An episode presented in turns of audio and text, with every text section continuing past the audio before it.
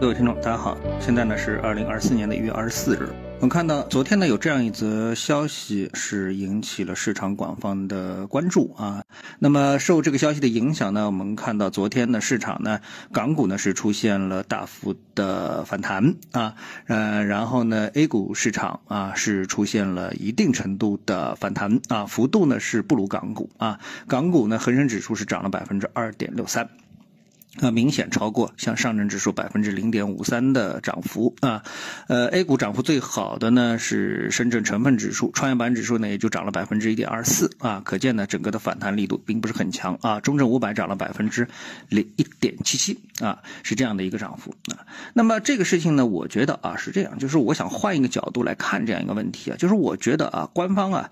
呃，管理层呢在处理呃类似事件的时候呢，我总觉得啊这里面的一些逻辑啊需要呃认真的去揣摩啊，呃第一时间啊都不是觉得就是会觉得这里面啊有点那么一个奇怪啊，那这么是概念呢？就是说，因为这个处理模式啊，让我呢就想到了什么？就想到了这个呃房地产市场。啊，房地产市场。那么大家都知道，你看啊，我们先啊做了一大批的房地产公司，对吧？啊，不管是民营的还是央企的，反正一大堆房地产公司。那房地产公司干什么的呢？那房地产公司就是造楼的，对吧？那如果他们仅仅是工程队，那倒也没事儿，对吧？但是呢，他们呢本身呢，什么叫房地产开发公司，对吧？所以呢，他们呢从拿地到融资，然后呢，然后去这个建楼卖楼啊，这是一个一系列的流程啊流流程。所以呢，它本身带有相当强的金融属性，特别里面是有一点什么呢？就是说，这个房地产公司啊，他们是要到银行去拿钱。啊，呃，到金融这个这个就是系统里面去啊拿钱，金融市场去拿钱，拿了钱之后呢，然后再来造楼，然后再把这个楼呢卖给买房者，然后呢这个钱回笼之后呢，再钱再回到银行，对吧？它这个里面呢是一个一个一个链条啊。如果这个链条当中出现问题之后呢，出现问题的话呢，那可能呢对这个房地产公司啊，它就会产生很大的一个影响。那我们看非常具体的案例，对吧？比如说恒大，恒大说他欠了两万多亿人民币，那欠谁的？那欠银行的啊，包括整个欠金融。系统的对吧？那你看最后我们的一个处理模式是什么呢？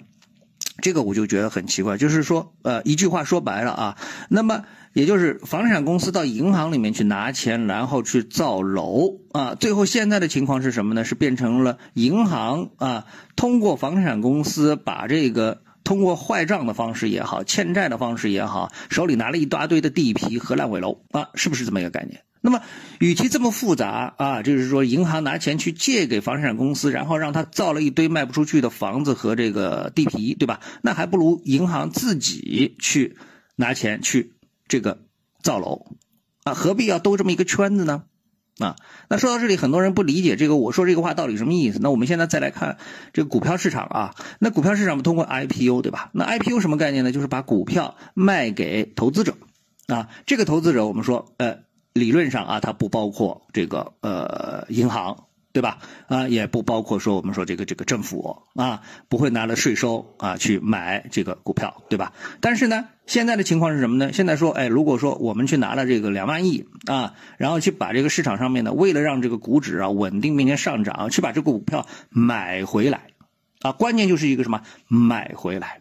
那那既然要买回来，那那个时候为什么又要卖掉？或者说为什么要上市呢？那你直接银行啊出钱啊，不叫银行出钱啊，就是说我们说这个这个这个国家出钱，因为他说了这个钱呃是来自于海外的两千七百八十亿，对不对？那那为什么不直接拿这个钱去把去这个买这个公司？那这公司就完全没必要上市了，对不对？啊，所以呢，房子就是说，你银行可以直接拿钱去造房子，但他非要通过这个房产公司。由于房产公司的这个操作不当啊，判断不当，最后呢又变成了银行的坏账，实际上就等于是银行去造了一堆，啊，那么最后受伤害的呢，哎，我们说相当大程度上啊，还是银行。对吧？好，那到了这个股票市场呢，也是这么来操作一遍，所以我就觉得这里面啊，这个是不是啊？我这么一说之后，大家是不是有点明白了？就是我觉得这里面这个逻辑是不是有点奇怪啊？有点奇怪啊？那么最终呢，呃，我不想就这个事情到底最终能够是不是能够推动我们股市啊，能够稳定啊，能够反转，能够上涨啊？因为现在的人气恢复是需要一个流程，需要个时间的，对不对？啊。那么，但是呢，我想把这个事情呢，哎，从我自己啊觉得有一点不太可理解的角度，跟大家来做一个探讨啊。我不知道你是怎么来看的啊？为什么要兜这么一个圈子呢？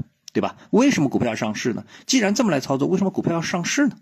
啊啊！因为我没有听说过美国股票市场说有上市公司回购哦，这没有问题。但是没听说过美国政府去把股票嗯买回来，由政府出面去买回来，对吧？